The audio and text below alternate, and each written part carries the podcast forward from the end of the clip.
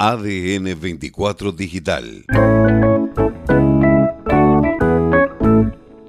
El centro del país está este, con mucho frío. Nosotros, digamos, todavía es un otoño muy bien. En el caso de la zona costera y sobre todo zona costera norte, las temperaturas van a estar cercanas a los 10 grados o superiores a los 10 grados. Por ejemplo, Caleta, que seguramente hoy llegue a los 13 grados.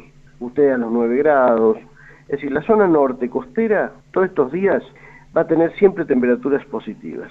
Esporádicamente puede llegar a tener durante la madrugada alguna temperatura negativa, pero hasta el lunes, por lo menos, las temperaturas negativas no van a ser tan características. Mientras que en el resto de la provincia, y sobre todo en la cordillera, ni hablar, las temperaturas negativas a partir de mañana van a ser las que más predominen.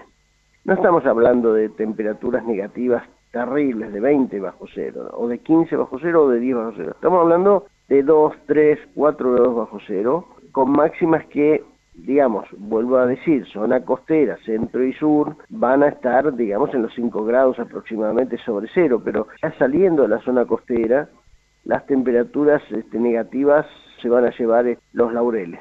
¿Está bien? Van a ser los que van a predominar de acá, por lo menos hasta el fin de semana largo pero después no hay otra característica. En general va a estar bastante soleado, no no va a haber este lluvias más allá del día de hoy, que puede haber alguna lluvia en zona cordillerana, pero este o, nevada, pero este no, no, es algo que vaya este, a predominar en los próximos días. ¿eh? Las lluvias no no es una característica, al igual que el viento.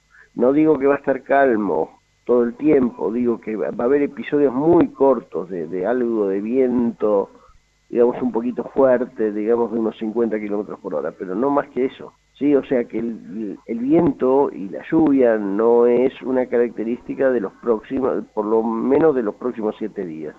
Sí las temperaturas negativas.